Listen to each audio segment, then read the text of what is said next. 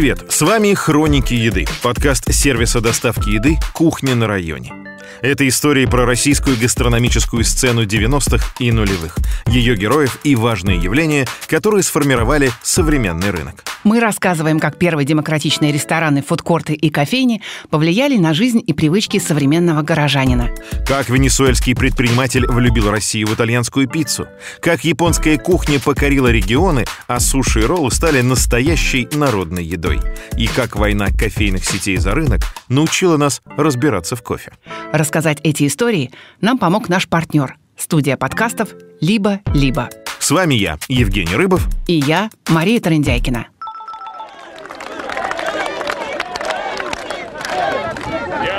Зачитываю обращение. Поскольку телевидение не дают, радио не дают. Тихо! Я зачитываю. Гражданам России. В ночь с 18 на 19... В начале 91 года обостряется противостояние между президентом СССР Михаилом Горбачевым и руководством РСФСР во главе с Борисом Ельциным. Страна находится в глубоком экономическом кризисе. По всей территории гремят забастовки, стачки шахтеров, массовые митинги. На стол Горбачеву кладут записку, подготовленную КГБ, в которой сказано, что следует переосмыслить понятие демократизации и гласности, а также, возможно, ввести чрезвычайные меры. В то же время Ельцин выступает на телевидении и требует отставки Горбачева из-за событий в Прибалтике, где после выхода стран из состава СССР происходят столкновения с советскими войсками и гибнут люди. Ельцин считает, что всю власть нужно передать Совету Федерации – Ельцина осуждает советская власть, но поддерживает демократическая оппозиция. Люди выходят на массовые митинги против Горбачева.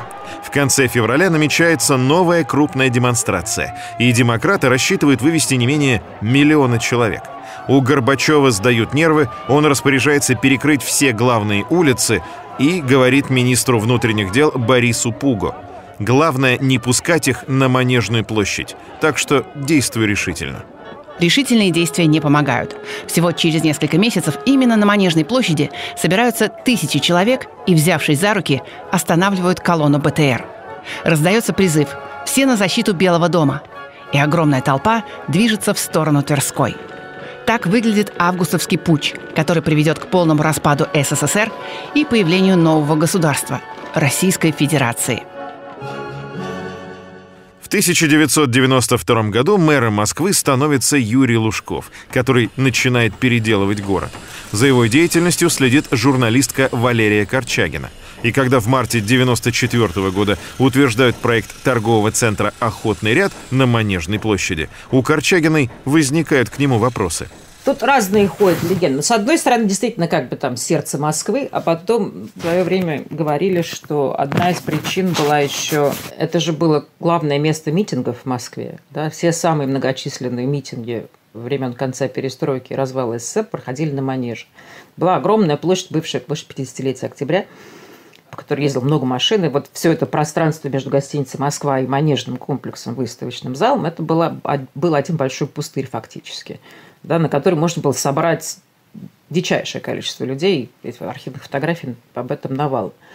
И официально никто никогда этого не говорил, но идея была особенно после октября 93 года, после э, истории с парламентом, с расстрелом парламента из танков, э, с переписыванием Конституции очередным там.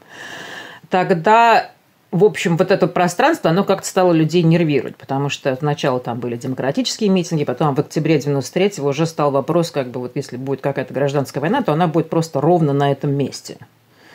И я думаю, что отчасти, почему им удалось зацапать, и это явно даже была федеральная собственность, да, каким образом Москва заполучила этот кусок, как идея что-то там построить, что предотвратит дальнейшую возможность а, простого и легкого сбора людей в этом месте, я думаю, что она, возможно, играла. Но это, конечно, спекуля... отчасти спекуляция, хотя с учетом того, как развивались события все потом, может быть, и нет. Корчагина признается, что не помнит, задавался ли кто-то вопросом, почему такой необычный проект должен возникнуть именно здесь. Начало 90-х – это очень тяжелое время, и большинство людей заняты собственным выживанием. К тому же никто точно не знает, что именно появится на Манежной площади. Ну, стройка и стройка. А о том, что такое торговый центр, никто не имеет даже малейшего представления. Если смотреть на грандиозные планы Лужкова по застройке Манежной площади в ретроспективе, все это выглядит совершенно невероятно и даже безумно. В Москве, да и во всей стране голодают люди. Экономика полностью разрушена, и кажется, что есть более насущные проблемы, на которые нужно тратить деньги. В 1992 году кто помнит, кто нет, экономическая ситуация в стране была настолько запредельно плохая, что, например, там инфляция была 2600% за год. А еще в начале 92 года Чубайс мне рассказывал, как он лично отслеживал поезда, идущие из портов из Ленинграда, из Прибалтики, привозящие каждую ночь составы с зерном в Москву. Да, просто чтобы убедиться, что будет что есть. Да, то есть мы вот стартовая позиция приблизительно такая. И значит, вот наступает февраль 93 -го года, да, и выходит музыкантский префект Центрального округа и говорят, мы сейчас построим торговый центр ровно в центре Москвы на Манеж. Причем изначально они вообще даже в какой-то момент обсуждали 8 уровней. 135 тысяч квадратных метров значит, площадей – это все на фоне того, что, да, там Черномырдин в марте 93 года обсуждает бюджет в э, Верховном Совете, еще в Верховном Совете, потому что еще Белый дом не расстреляли в октябре. Госбюджет на 94 год планируется в масштабах 25 миллиардов долларов на э, на всю страну там, планируемыми такими бюджетными дефицитами в масштабах там, 20% ВВП. Ну, то есть это, это какая-то совершенно другая параллельная вселенная. Да, и, а, а тут манеж, а тут 8 уровней оценочной стоимости в какой-то момент объявляются миллиард долларов. На самом деле конечной цены мы вообще не знаем, потому что последнее, что, как, на чем все остановились какие-то оценки, порядка 350 миллионов. Колоссальные деньги и вообще и амбиции совершенно несопоставимые с реальностью на тот момент. К 1995 году, когда официально закладывают первый камень, яма уже выкопана, а необходимые археологические раскопки проведены, планы поумерили – Вместо восьми уровней оставляют три и сильно уменьшают площадь. И вот мы начинаем строить, копаем, ищем деньги, вливаем деньги из бюджета города. Из того, что мы помним, и то, что удавалось отследить, как минимум 110 миллионов долларов было просто вкопано туда денег э, бюджета города Москвы. Это по самым таким скромным оценкам. Первоначальный план гласит, что мы построим это к 99 году, но тут Юрий Михайлович значит, весь как-то уже настолько окрылен, что он решает, что надо заканчивать к 97-му, к 850-летию Москвы. Значит, все это происходит. В какой-то момент они работают нон-стоп в три смены днем и ночью, достраивают на ходу Достроить торговый центр успевают, и в 1997 году происходит его торжественное открытие. Для того, чтобы перерезать красные ленточки, на Манежную площадь специально приезжает президент России Борис Ельцин и мэр Москвы Юрий Лужков. И хотя, как говорит Корчагина, доподлинно неизвестно, сколько денег потратили на строительство охотного ряда, он становится одним из самых дорогих торговых проектов в мире. Правда, охотный ряд открылся полупустым – Арендаторов найти очень сложно, потому что квадратный метр торговой площади стоит около 3000 долларов. Это дороже, чем аренда на Елисейских полях в Париже. А у нас там то черный вторник, то еще что-то, то там какие-то денежные реформы, бесконечные бюджетные дефициты. Нефть продается там по 10, не знаю, по 8 долларов за баррель, но ничего, но 3000 долларов, значит, за квадратный метр. Потом, по-моему, это снизилось под конец что-то до там от полутора до двух с половиной. Но все равно это, это совершенно какие-то ломовые деньги, как, как просто инопланетное создание в середине города. Но ничего, победил, победил, открыл. Я помню эти первые визиты туда. И, там было, конечно, какое-то ощущение сюра, потому что ходили какие-то люди, почему очень часто это приезжие, ну, потому что как бы центр, так сказать, сердце столицы там. И такой немножко был такой одичалый вид у людей, когда они как-то так не очень понимали, что происходит. Плюс еще к этому совершенно кичеватые такие интерьеры от э, Зураба Церетели. Там же идея была, что это будут улицы улицы Москвы 17, 18, 19 веков снизу. То есть, значит, мы там, там какой-то совершенно лубочный такой вот первый этаж, где фудкорт, а потом это как бы там какой-то барочный, какой-то ампирный такой вот ширпотреб. На Западе такой формат существовал уже давно, поэтому и в Москве решили сделать как за границей — открыть фудкорт на нижнем этаже сооружения. Правда, такого слова еще не знают и называют его ресторанным двориком. Единовременно он может принять около восьми сотен человек. При этом на верхнем этаже есть дорогие рестораны с выходом в Александровский сад, но элитные заведения в Москве уже существуют, а вот фудкорт появился впервые. Сначала точек общепита немного, а еда на фудкорте охотного ряда стоит недорого. По сути, там находятся закусочные, сэндвичные, очень простая еда. Но надо понимать, что совсем недавно московские магазины стояли совершенно пустыми. Для того, чтобы заполнить эту пустоту, в магазинах начала 90-х художественно расставляли пачки соли пирамидками, зигзагами. А кроме соли часто ничего и не было.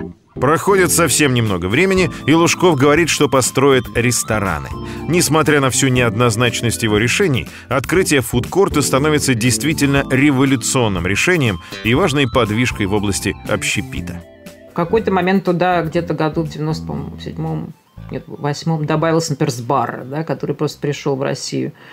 Изначально это были какие-то Росинтеровские из более нижнего, на, на, на нижнем этаже, из более их, так сказать, нижнего ценового звена. У них там были какие-то сэндвичные, какие-то что-то еще.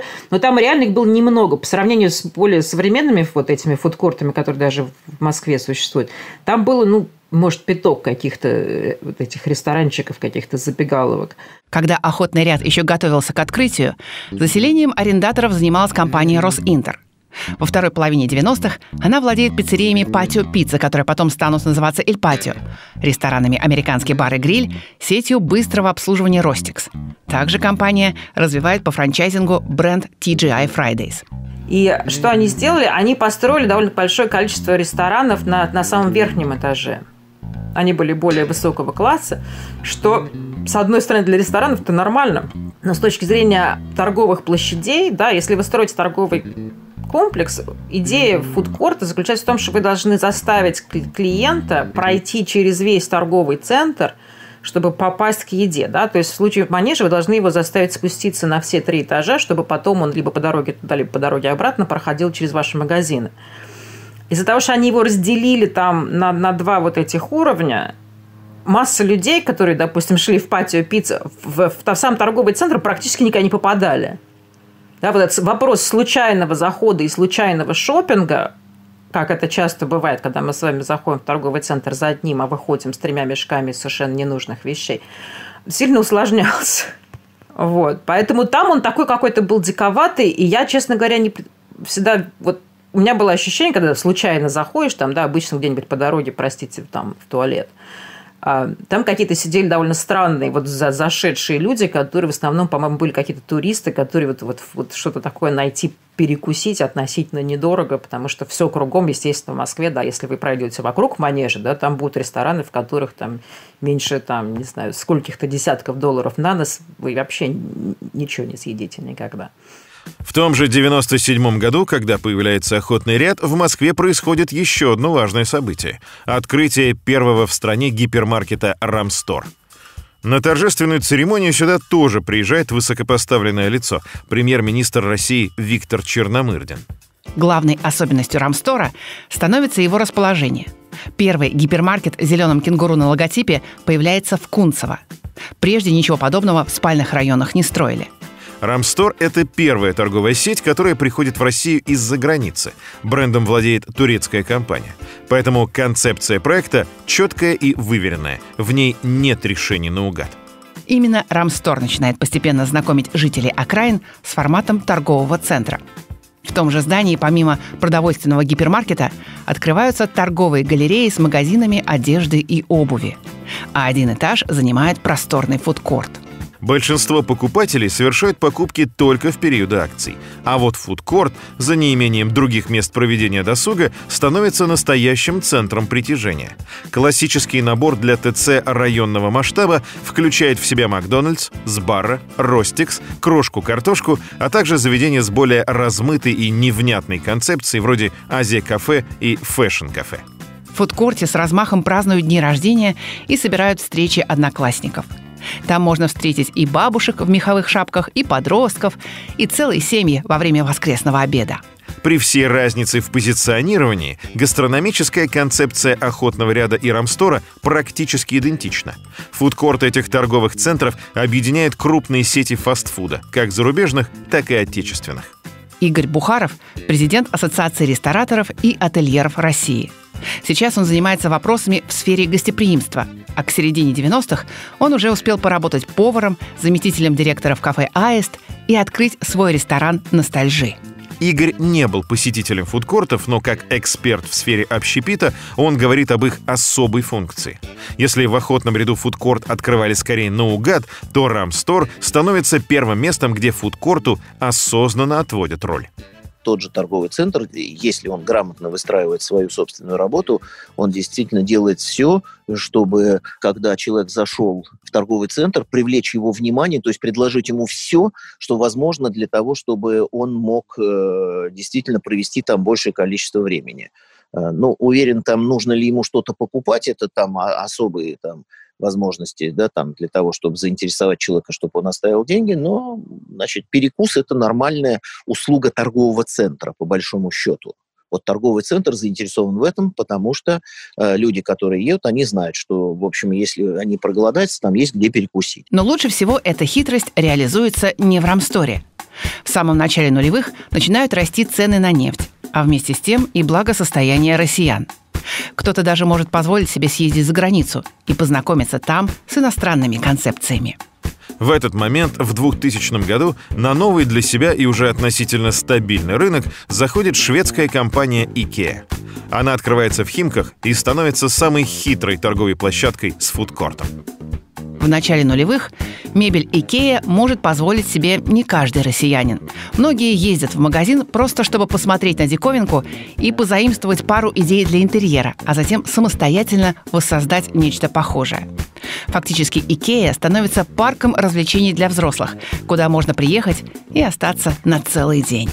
Если не хватает денег на диван, всегда можно просто поесть. В Икее пончики и хот-доги стоят копейки, а цены за полноценный обед не сравнятся ни с одним фудкортом. Фрикадельки с брусничным соусом и миндальный торт становятся такими же символами Икея, как мебель со сложными скандинавскими названиями. Валерия Корчагина хорошо помнит, какой ажиотаж был вокруг открытия первого магазина. Это же было совершенно революционное событие открытие первой Икеи в Химках. К вопросу о фудкортах. Вот где народ-то ел и ест до сих пор. Да? На открытие пришло какое-то ну, нечеловеческое количество людей, просто смели все. Просто влетели с табуном и вынесли просто весь магазин. Она вообще, по не пустовала ни одной секунды. Но Икея пришла в, в идеальный момент с точки зрения экономики то есть там сердца сограждан были отданы в, просто в одну секунду. Просто да, вошли и больше никогда не вышли.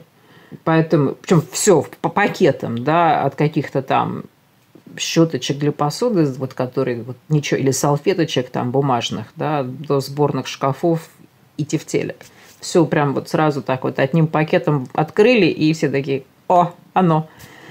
Но в Икее еще был большой опил для более старшего поколения. Опять же, потому что с точки зрения товаров это о чем мечтал каждый советский человек. Да? Это какая-то... Как превратить страшную советскую квартирку вот такого размера да, в, в конфетку. Ну, или хотя бы попытаться, да, относительно небольшими усилиями. Это был абсолютный ответ. Потому что все, что продавалось до этого, да, нам найти какой-нибудь маленький белый комод, да, я находила, но это, это, это, это было дико сложно, и это был совершенно непропорционально дорого, и, и, и не везде это надо было как-то очень исхитряться. А тут вдруг, да, вот абсолютно любой человек может подъехать, войти и просто найти. И вместо там полированной мебели 60-х, 70-х годов, доставшейся от бабушки, все выкинуть, поставить, и вот и у вас как в Икее. И вас, и все. И, и за граница прям пришла к нам в дом сразу. Это, это же совершенно беспроигрышный вариант. И для бабушки там си, там занавесочки в сичек. Какой сичек в цветочек. Да? Ну, меч, мечта идиота. Икея не испытывает нехватки в посетителях. И за это она во многом обязана фрикаделькам. По данным представителей компании, во время обеда и ужина в российских ресторанах сети каждую минуту продают по три порции фрикаделек. Это больше, чем в любой другой стране мира, даже в самой Швеции – Валерия Корчагина бывала в икеевских кафе еще задолго до того, как они стали появляться в Москве. К моменту открытия магазина в Химках она уже попробовала знаменитые фрикадельки за границей. Их популярность она объясняет просто съедобность и доступная цена. Вот, собственно, и все, да. И абсолютно точно знаешь, что получишь, да. Это некая комбинация предсказуемости Макдональдса с каким-то более приемлемым ассортиментом, когда не надо жрать пластмассовый хлеб и какие-то там гамбургеры из концентрата. Собственно, это очень действующая модель, которую эти же шведы опробовали уже там на куче стран мира. Это работает везде, вне зависимости от благосостояния страны. Да, вот вы приезжаете в Лондон в любую Икею, и там сидят семьи и наворачивают там какого-то лосося или там какие-то тефтели или что-то там еще, да, и детям кладут вареный горошек. Икея никогда не ставила перед собой цель заработать на кухне. Более того, она ежегодно снижает цены на еду. Компания намеренно устанавливает максимально низкие цены, чтобы создать ощущение, что остальные товары Икеи тоже довольно дешевые. Потеряв несколько сотен рублей на еде, компания может заработать сотни тысяч на мебели. Шеф-повар и бывший сотрудник Икея Крис Спир объясняет эту концепцию так. Вам нравится диван за 599 долларов. Это хорошая цена? Вы не знаете, потому что не покупали диван раньше. Зато вы можете сытно поесть всего за 3 доллара 99 центов. Вы точно знаете, что в любом другом месте заплатите за эту еду намного больше. На выходе вы видите хот-доги по 50 центов, газировку и булочки с корицей. В какой-то момент вам понадобится мебель или какие-то другие товары для дома, и вы поедете именно в Икеа. С помощью дешевого и разнообразного меню Икея создает ощущение вариативности. Как в большой семье. Родителям наваристую рульку со сливочным пюре, детям фрикадельки с брокколи на пару. Компания умело играет в домашность, создавая ту же атмосферу семейного уюта, что и знаменитая шведская булочка с корицей. Ну, это у них политика такая, да, и поэтому у них а, относительно низкие цены. Единственный глюк, который у них был в России, это салат, салат-бар. Ну, если вы заметили, салат-баров потом не стало. А не стало их потому, что наши соотечественники, увидев, значит, концепцию шведского стола, они ее восприняли прям вот абсолютно вот до упаду. У меня были приятели шведы, которые работали в Икее. Они просто такие. Они долго пытались как-то с этим бороться. Они вешали какие-то таблички, что, пожалуйста, подходите один раз там и так далее. Но это когда, когда, ну, то есть, если к вам приходит там тысяча людей каждый день, и каждый берет тарелку и нагружает на нее вот просто какой-то Empire State Building из салата, да, то в какой-то момент даже, даже ваше нежадное икейское там, производство становится просто реально убыточным. Понимаешь? У вас просто кончаются помидоры в 10 раз быстрее, чем они должны были кончиться в любой другой стране при любом другом клиенте. И они заменили салат-бар на... У них всегда вот раньше был прилавок с какими-то булочками, там, с какими-то там слойками и так далее. И это было вот такое шведское фиаско, когда, когда вот они, они, просто, они просто не могли найти решение, как остановить этих людей, чтобы они... Причем, да, подход... говорю, и, там и под всякими уловками возвращались обратно, накладывали еще а, нагружали какие-то вот, ну, вот, ну, ну, ну реально, не, ну, нечеловеческие какие-то объемы, когда это выглядело просто, ну, вот, вот трагикомично. И они сдались. Они сказали, в России салат-баров не будет. Икеа успешно работает на российском рынке. Людей не смущает, что она находится за пределами города, хотя для России тех времен это новый формат шопинга. Если в Европе, уж тем более в США, давно принято выезжать из города в моллы, то россияне только-только приобретают эту привычку. В 2002 году компания, которая отвечает за развитие и управление недвижимостью Икея в России, открывает большой торговый центр – Мего – Первая «Мега» появляется возле метро «Теплый стан», а вторая через два года рядом с Икеей в Химках. И все это происходит на фоне роста покупательской способности москвичей. Когда потом к Икее еще дооткрылась оставшаяся Мега, вот тут уже, ну это совсем другой мир, это, да, это нулевые годы, да, к этому моменту в 99 году ОПЕК наконец договорился о снижении объемов производства, да, цены пошли наверх, да, плюс еще некий экономический драйвер по всем мире после кризиса 98 года, когда да, бум to bust и так далее, когда все экономики начинают расти, начинает расти спрос на, естественно, сырье в том числе. энергетические всякие вещи. Вот. И тут, да, и вот вам расцвет, там, жирные нулевые, там, все, любят, все любят Путина, все ходят в Мегу, и все кушают, там, не знаю, что там они, там, суши. Долгое время главным преимуществом Меги, как ни странно, остается ее удаленное расположение. Ради большого количества магазинов и ресторанов семьи готовы потратить час на дорогу и оставаться там на весь выходной. В первой половине 2000-х провести день в торговом центре считается популярным видом досуга. Комфортное времяпрепровождение во многом обеспечивает фудкорт. У специалистов ритейла есть такой параметр – Customer Journey. Это количество сценариев досуга, доступных в торговом центре. И чем разнообразнее выбор еды, тем таких сценариев больше – Приведем простой пример. Семейная пара с детьми выбралась в торговый центр за покупками. Через пару часов все, особенно дети, устали. Зная, что в торговом центре нет никакой другой еды, кроме фастфуда, семья, скорее всего, уедет домой. Но фудкорт с большим количеством разных корнеров позволяет удовлетворить запросы каждого члена семьи.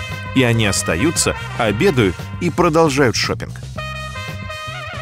В конце 90-х и начале 2000-х московские фудкорты выглядят не слишком разнообразно, и большую часть пространства занимает как раз фастфуд.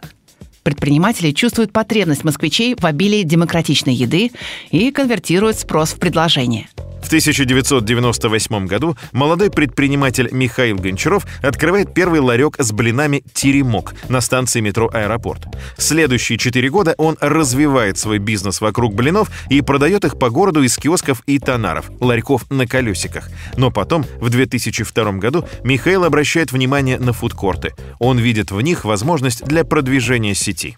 Потом, буквально там с 2002 года, как вот грибы начали возникать торговые центры. И сама модель фудкортов в торговых центрах, она не разработана в России. Это консалтинг э, международных компаний научил наших э, застройщиков запускать такого рода фудкорты. Естественно, там были крупные мировые бренды. Изначально это были KFC и Макдональдс. Даже на старте это был Ростикс еще. Ну и дальше это были крош-картошка, теремок и вот кого найдут уже. И с 2002-2003 годов начался следующий формат или этап развития теремка на фудкортах. И фудкорты были хороши тем, что вложение в фудкорт, наверное, раза в два ниже, чем вложение в ресторан. Вот. Если вложения в фудкорт э, были около 3-4 миллионов, то в ресторан, я думаю, что меньше 7-8 миллионов э, сложно было сделать. Но если делать э, профессионально, хорошо и качественно. Поэтому формат фудкорта для, в торговом центре, он был очень удобен для бренда, для марки, для развития. И мы брали практически, входили во все торговые центры, которые управлялись и строились профессионально. Предпринимателям оказывается выгодно вставать на фудкортах, а торговым центрам необходим хороший фудкорт на последнем этаже. Несмотря на то, что главную выручку торговые центры получают от гипермаркетов и торговой галереи, фудкорты помогают им удержать покупателей внутри помещения. Исследования показывают, что люди, которые посещают рестораны во время совершения покупок, проводят внутри здания на 27 минут больше и увеличивают свои траты на 18%. С выходом на фудкорты Теремок развивает свое меню. Если раньше в ларьках покупателям предлагали только блины, то теперь Михаил и его команда за счет увеличения рабочего пространства могут добавить в меню новые блюда. В Теремке появляются каши, супы, а также традиционные русские напитки морс и квас. Теремок быстро масштабируется, ведь в Москве один за другим открываются новые торговые центры. В 2002 году между Садовым кольцом и Курским вокзалом строят атриум – и на его фудкорте возникает очередной теремок. Вот как это время вспоминает Михаил Гончаров они сразу были безумно популярны, и э, именно поэтому, как грибы после дождя, и росли эти торговые центры. У нас даже где-то уже в восьмом-девятом году, 10-11 лет назад, мы уже немножко так посмеивались, потому что ну как, торговый центр э, в 2003 году, вот, когда Атриум открылся, туда вся Москва ездила, ой, Атриум, какая, какая красота, какое чудо, неужели вот мы теперь здесь можем это все покупать. Потом пятый, пятнадцатый, тридцать пятый, где-то на пятидесятом уже торговом центре э, все так думают, о, может быть вообще тогда на каждое метро будет. А, и на самом деле это происходит, и это нормально. Почему? Потому что если брать нагрузку, не нагрузку, а наполнение Москвы торговыми помещениями на душу населения, то окажется, что Москва глобально проигрывает всем европейским столицам, включая даже там Варшаву, Будапешт, то есть страны соцлагеря. И вот выход единственный только в том, чтобы строить э, торговые центры. И второе, э, что очень важно понимать, в России сезон такой прогулочный, он на несколько месяцев короче, чем там в Британии даже. То есть вот нас, э, нам рассказывают, что Британия там такая то холодная, да, а, туманы там и так далее. Но там я лично приезжал в январе, люди вообще ходят в рубашках, пиджаках, бывает такая погода. То есть они все гиперзакаленные, вот, и там плюс 5, плюс 7 на улице человек идет рубашка, пиджак. Вот. То есть в России такого стрит-шоппинга быть не может, потому что когда метель, пруга или проливной ливень, ты спокойно заехал в торговый центр и все, что тебе нужно, купил, поел, кино посмотрел. И правда, формат торгового центра не только приживается в России, но и становится очень популярным. Москвичей все больше любят проводить в молах свое время. Причем не все идут туда на шопинг. Части аудитории просто нравится смотреть по сторонам и проводить время на фудкорте. Игорь Бухаров сравнивает торговые центры с домами культур, распространенными в советское время. Если мы рассуждаем так, что сегодня торговый центр это как дом культуры, ты туда приходишь, но только там не кружок там по какому-то этому там, а ты просто смотришь на витрины, какие-то новые вещи, какие-то новые названия, новые э, формы подачи товара, как бы, да, там все очень ярко, интересно, и понятно, что люди ходили, и подавляющее большинство ходил просто глазеть там. В десятых годах Москва начинает меняться – Юрия Лужкова снимают с должности мэра, и вместе с ним заканчивается эпоха излишеств, которую так часто критикуют архитекторы, урбанисты и обычные горожане. Искусствовед и архитектурный критик Григорий Ревзин считает, что Лужков хотел видеть Москву празднично-пряничную, отчасти сказочную, игровую, что Москва должна была выступать в стиле конфетки-бараночки, самовара-чайнички, хотя и с маковками церквей. Но, по мнению Ревзина, этот образ был слишком глубоко за гранью пошлости – Теперь столицу ждут новые перемены. Начинается Капковский период, во время которого расцветают парки, театры, катки и городские фестивали. Возглавив Департамент культуры города Москвы, Сергей Капков становится представителем новых горожан, образованных, современных, прозападных. Он обустраивает Крымскую набережную, Гоголь-центр, библиотеку Достоевского. Символом капковских времен становится парк культуры, который превращается в красивый и удобный европейский парк. На фоне меняющейся Москвы горожанам начинают надоедать большие торговые центры с их фудкортами. Постепенно многоэтажные торговые пространства перестают быть домами культуры. Это замечает Игорь Бухаров. На сегодняшний день, например, там все говорят, что торговые центры умирают. То есть в Америке построено такое количество торговых центров. Да и у нас есть торговые центры, в которых нет ничего, и народу нету. Потому что выбрана неправильная локация, подъезд неправильный и так далее. Там. Ну и э, там э, везде эти торговые центры в Америке, например, они уходят. И, и например, идеологи, скажем, комфортной среды, они как раз говорят о том, что торговые центры нужно закрывать, и, э, а располагать это все в, в Э, на первых этажах жилых домов, что вы там ходите такой же километраж, там, значит, проходите просто по этажам, поднимаясь вверх на лифте, спускаясь на эскалаторах или поднимаясь на эскалаторах. Точно так же вы можете идти по улицам, по боковым улицам, точно так же всего достичь то, что есть. Весь мир так сейчас будет развиваться. А тем более еще есть возможность доставки, возможность э, получить продукцию вообще никуда не выходя. Так, э, значит, какой смысл-то вообще в торговых центрах? Но перемены в городской среде не главная причина упадка торговых центров. В первую очередь меняется культура потребления, развиваются технологии. Сначала молы пострадали из-за онлайн-шоппинга в сегменте непродовольственных товаров, который получил развитие в десятые годы. Люди перестали тратить время на поездку в большие загородные загородные магазины, чтобы купить технику, предметы быта и другие вещи, которые можно найти в интернете, сравнить цены на них и оформить доставку до двери. Ситуация осложняется в 2014 году, когда с падением рубля снижается и платежеспособность россиян. Люди начинают экономить и покупать только необходимое. Причем многие ищут варианты в онлайне. По данным РБК, именно в 2014 году доля интернет-покупок резко выросла до 6%. И с этого времени выручка лидеров рынка Wildberries и Озон стала увеличиваться от 60 до 100% в год. Гигантские торговые центры ищут новые способы привлечь покупателей, и переделывание фудкорта – один из них. Например, Мега на протяжении нескольких лет экспериментирует со своими пространствами с едой. Компания тратит 2 миллиарда рублей на реновацию фудкорта в мега теплый стан, в ходе которой площадь фудкорта увеличивается вдвое. И на нем, наравне с классическим фастфудом, появляются заведения с локальной и здоровой едой. А в Мегахимке открывается фермерский рынок. Его запускают совместно с кооперативом сельских продуктов «Лавка-лавка». Идея не новая. Фермерский рынок уже успешно работает на пятом этаже универмага «Цветной». Однако через три года после открытия рынок в Меге закрывается. Более консервативные посетители Меги не понимают, почему овощи, пусть и фермерские, в лавка-лавка стоят на 70% дороже, чем в гипермаркете несколькими этажами ниже. Даже если фокус с фудкортом не срабатывает, молы стараются изо всех сил угодить клиенту. Из торгового центра пытаются сделать отдельный городок, предлагая посетителям выбор развлечений и активностей для всей семьи. Игорь Бухаров считает, что только расширяя предложение, торговым центрам удастся выжить. Вот если сегодня торговые центры не будут перестраиваться э, с точки зрения, как бы вот действительно там как бы место для заинтересованных лиц, там, да, там, то я думаю, что они погибнут. Потому что если вот посмотреть, например, там такие крупные на окраине, на окраине города, там, скажем, замкадом, да, стоят, там, типа мегацентр, да, там, там Вегас, то, конечно, они сегодня там в себе соединяют практически все. Ты можешь приехать туда и целый день там чем-то заниматься, в том числе и для детей, и посмотреть и, и фитнес-центры, и рестораны, и так далее.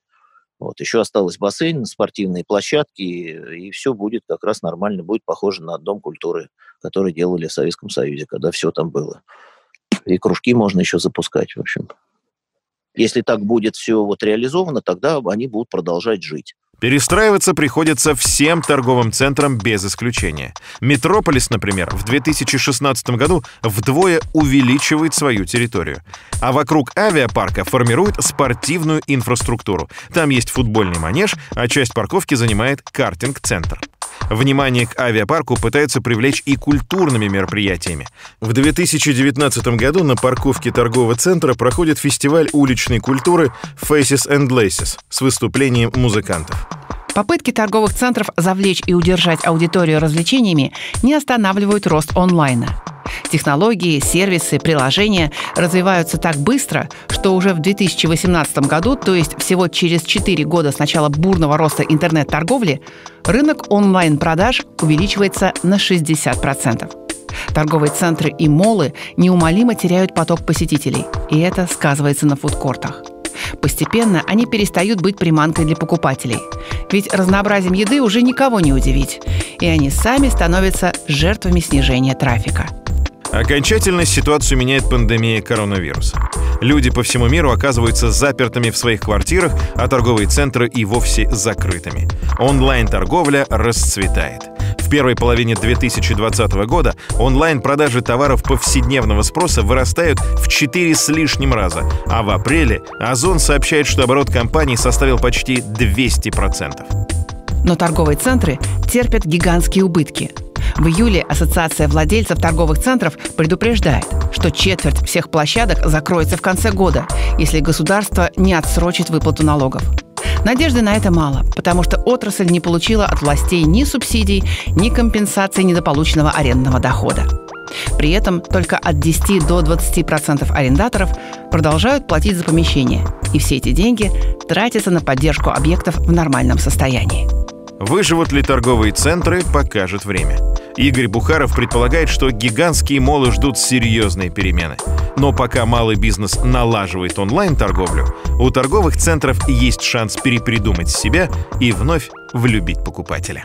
Это может быть только история, связанная с тем, что пока еще не доверяют полностью покупкам э, в онлайне, потому что картинка одна, а приходит товар совершенно как бы другого качества, и судиться с этим достаточно сложно. Вот. Э, ну, поэтому, значит, какое-то время там сейчас наладится эта история, и мне кажется, что, значит, в торговом центре там это будет не магазин одежды, понимаете, а будет некий шоурум, в котором э, там автоматически могут посмотреть, как там, если какой вам нужен размер, там вы можете пощупать это руками, и вам это все пришлют домой. Это был подкаст сервиса «Кухня на районе» и студии «Либо-либо. Хроники еды». Над выпуском работали шеф-редактор Даша Благова, редактор и продюсер Юлия Яковлева, автор Виктория Васина, редактор Ольга Замятина, звукорежиссер Ильдар Фатахов и композитор Кира Вайнштейн. С вами был Евгений Рыбов и Мария Трындяйкина. Пока.